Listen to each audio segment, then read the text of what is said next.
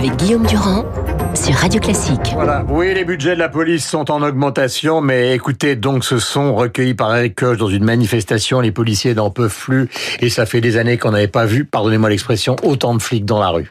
J'ai assisté à quatre enterrements à titre personnel. J'ai enterré quatre amis. J'ai accompagné quatre familles avec leurs conjoints et leurs enfants. J'en ai ras-le-bol. Les larmes montent aux yeux de vous en parler, monsieur. C'est un ras-le-bol. Quand vous avez un copain qui vous dit au revoir le soir et qui se fait exploser la cervelle la nuit avec son pétard et qui revient pas au boulot le lendemain, c'est plus que de la colère, monsieur. C'est plus que ça. C'est de la rage. C'est de la rage. Charles Pellegrini, l'ancien patron de l'OCRB, est en direct avec nous. Comment expliquer? Charles, bonjour. Philippe, bonjour. bonjour. Cette colère monumentale des policiers français. Manifestation sans précédent. Il y a plusieurs explications. Euh, on passerait des heures. D'abord, euh, je pense qu'il faut dire une chose, que la police est peut-être un peu plus fragile, globalement un peu plus fragile qu'avant, parce qu'elle est à l'image de la société dans laquelle elle est immergée. Jamais vu autant de cellules de soutien, etc. Ça, c'est un fait. Les jeunes sont peut-être plus fragiles. Je laisse le soin aux spécialistes de le dire. Mais il y a deux choses. Imaginez la SNCF qui doit 26 millions d'heures supplémentaires à ses salariés. Les trains s'arrêtent tout de suite. La police, ça continue tranquillement. Euh, il faut. C'est l'accumulation des gilets jaunes, c'est-à-dire qu'on a on a accumulé, accumulé, accumulé des week-ends. Oui, mais, week mais, mais, bien avant les gilets jaunes, les heures supplémentaires, c'est un serpent de mer de la police. On fait bosser les types parce qu'on en a besoin. Ils sont taillables et corvéables à merci. Dimanche, on a besoin de deux CRS. Hop, on les fait venir de Béthune, de Rouen, de je ne sais où. Et ces gens-là sont comme tout le monde, sont des fonctionnaires les heures supplémentaires, après, il faut les payer. On les met dans un coin avec un petit carnet, on note, et à la fin, ça fait 26 millions d'euros. Il faut, prioritairement, il n'y a qu'à supprimer une dizaine de comités théodules qui servent à rien et leur donner, enfin, demain matin, leurs 26 millions. Mmh. Ça, ça démettrait déjà un petit peu de, de joie dans toute cette morosité. Mmh. Euh, les différentes séries, les différentes fictions, on parlait de Capitaine Marlowe, mais reviennent beaucoup justement sur, au fond, euh, les personnages de policiers qui sont toujours présentés un peu comme à la fois courageux et un peu désaxés, justement parce que parce que déracinés, parce que les familles qui explosent, etc. Est-ce que c'est la réalité des policiers aujourd'hui? Alors, tout ça, il y a toujours un peu de vrai dans tout ça. Il y a de nombreux jeunes de policiers qui sont affectés en région parisienne, qui sont logés loin de leur lieu de travail, qui ont des problèmes de sécurité sur leur lieu de travail, qui sont insultés sur leur domicile, dont les enfants sont insultés à l'école. Tout ça, ça existe. Mais tout ça, je veux dire, c'est à prendre en compte par les chefs. C'est à prendre en compte. C'est à, il faut, je veux dire, il faut s'intéresser au mmh. quotidien des gens, à leur boulot. Il faut qu'il y ait des chefs qui chefs. Il faut qu'on leur donne des voitures, des commissariats propres. Je veux dire, bien sûr, tout ça va pas se faire en un jour. Ça fait trop longtemps que ça dure. Et on compte un peu sur la discipline des policiers pour, j'allais dire, pardonnez-moi, fermer leur gueule et continuer à bosser. Mmh. Ça va s'arrêter. Question directe, oui. et après euh, Philippe Tesson oui. dira ce qu'il en pense.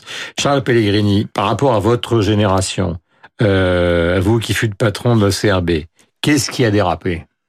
Écoutez, j'en sais rien. Je suis pas du genre à dire de mon temps c'était mieux. Je dis simplement que de mon temps c'était autrement.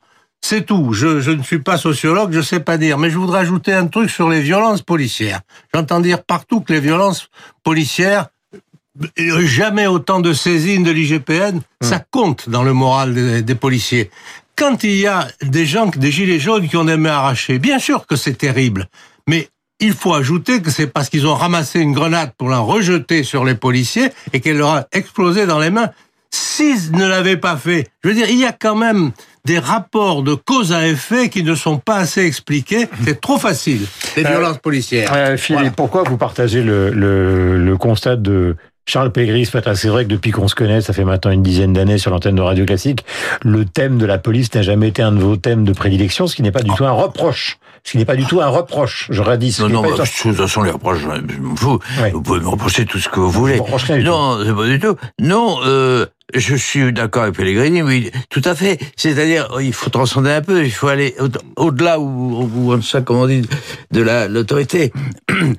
euh, le suicide le suicide, euh, qu'est-ce que c'est? C'est le marque, c'est ça qui me frappe beaucoup. Euh, je vous assure que c'est beaucoup plus que vous ne pensez. Suicide partout. Suicide des policiers, suicide des, des enseignants, c'est absolument affreux. C'est encore pire encore.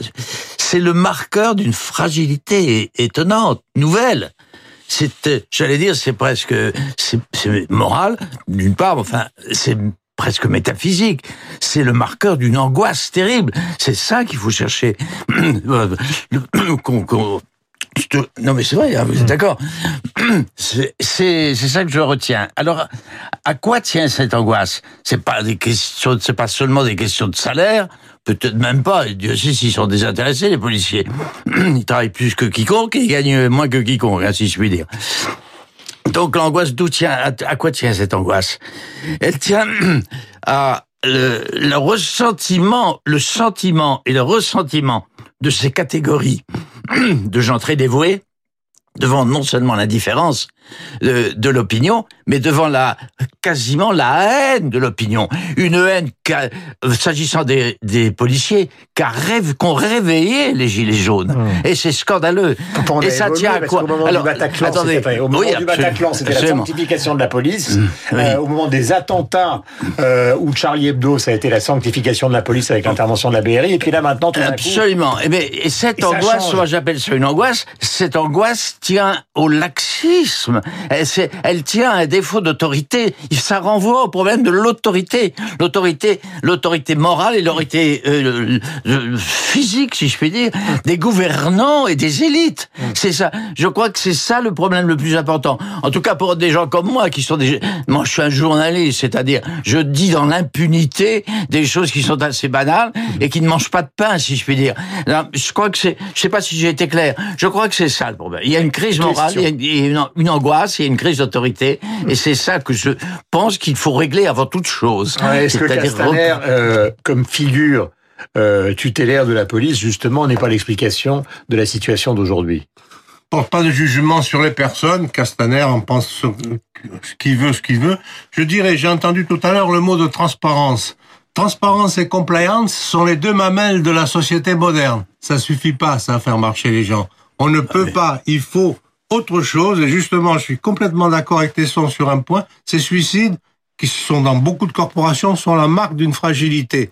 Et on ne remédie pas à une fragilité avec quelques mesures des cellules psychologiques ou des numéros verts. C'est bien plus profond. Mais pourtant, Nunez, Castaner et les autres vous disent on a augmenté les budgets, on a privilégié dans le budget qui va venir euh, le ministère de l'Intérieur et d'autres budgets. Il y a des priorités. Payez, les- donnez un peu de blé aux ménages. Payez ce que vous leur devez. Après, vous leur donnerez les bagnoles, après les équipements. Commencez par faciliter la vie de tous les jours. Euh, merci. Dernière question, elle est pour vous, Philippe. Euh, une grande partie des gens euh, s'apesantissent le monde, des pages entières. Euh, David Abiquière le rappelait tout à l'heure sur euh, Éric Zemmour. Au fond, pourquoi est-il devenu le symptôme d'une sorte de malaise, non pas chez les policiers, mais chez dans la presse que vous représentez, vous qui l'avez engagé tout jeune au quotidien de Paris Oui, et qu'il est, je l'ai toujours connu tel qu'il est. Il faut prendre en compte une personnalité très particulière. Zemmour n'est pas fait comme tout le monde. C'est pas péjoratif. Pas fait comme tout le monde. Au contraire, moi j'aime bien les gens qui sont pas faits pour tout le monde. Il est comme ça. Zemmour, qui a beaucoup souffert, plus qu'un autre, parce que sa sensibilité est très très vive. Elle est un peu pathologique, hein, j'irai même jusque là. Ça, bio- ça tient à sa biographie. Zemmour a été chassé de lui, c'est- enfin, je parle plus de sa famille que lui. Il, on ne, on ne prend jamais ça en compte. Il a été, c'est un exilé. Il a, il a pas de racines, on les a coupées, ses racines. C'est très grave, ça. Après tout, c'est, il n'est pas le seul. C'est tout.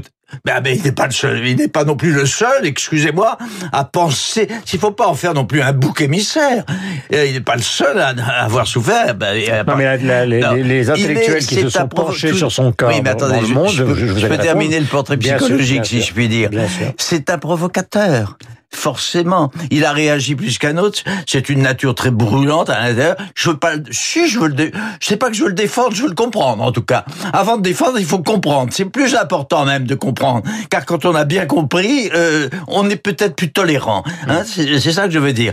Il est, c'est un provocateur. C'est une figure caricaturale. Il y a un ego développé, toutes sortes de choses comme ça. Il faut faire la part du chose. Il faut faire. Peut-être qu'il est moins brutal finalement au fond que vous et moi. Si il est comme ça. Ça. Alors voilà, j'explique et Est-ce que la politique peut se résumer à une question raciale? Parce que c'est ce qui mais, mais bien sûr, vous savez, la- si la politique se, li- se limitait à s'expliquer par une question intellectuelle, c'est-à-dire par un raisonnement, par le rationnel, alors tout irait pas parfaitement bien. C'est une passion, la politique. C'est ça tient. L'engagement, votre engagement. Alors vous, évidemment, vous êtes intellectuel, Pellegrini, tout ça. Vous êtes plus intelligent que les autres. Vous avez de la chance. Il faut aussi que vous payiez oui. votre chance. Et vous devez payer votre chance avec une tolérance accrue. Hein, vous voyez ce que je veux dire Très bien. alors voilà, j'ai parlé de Zemmour à ma façon. Il faut faire gaffe quand même. On va pas brûler. Il faut pas, faut pas penser à brûler Zemmour. C'est, très facile. Hein, de, ça serait une solution extrêmement facile de brûler les gens qu'on n'aime pas, avec lesquels on n'est pas d'accord. Il faut Voilà. faire gaffe à ça. Euh, je pas vous vrai rappelle la grande bataille aussi de la matinale, c'est celle de l'aspégique et du doliprane qui ne sera plus donnée. Comme ça, on pourra plus se précipiter dans les pharmacies. Vous me direz que la transition est totalement curieuse. On vient de parler de la souffrance des policiers, du cas Zemmour qui divise et qui enflamme la presse. Mais là, ça concerne absolument tout le monde. Plus de doliprane et d'aspégique comme ça en accès libre dans les pharmacies. Il va falloir le demander à votre pharmacien. Merci Charles d'être venu ce matin, l'ancien patron de l'OCRB, Philippe. Euh, mes remerciements sont éternels. Je voulais signaler le livre de Christophe Onodibio et d'Abdel Abdesemed, qui est un artiste qui s'appelle Nuit espagnole. Ma nuit au musée, c'est publié chez Stock et c'est un hommage, vous comprendrez en l'ouvrant, à Pablo Picasso et à Guernica. 8h57.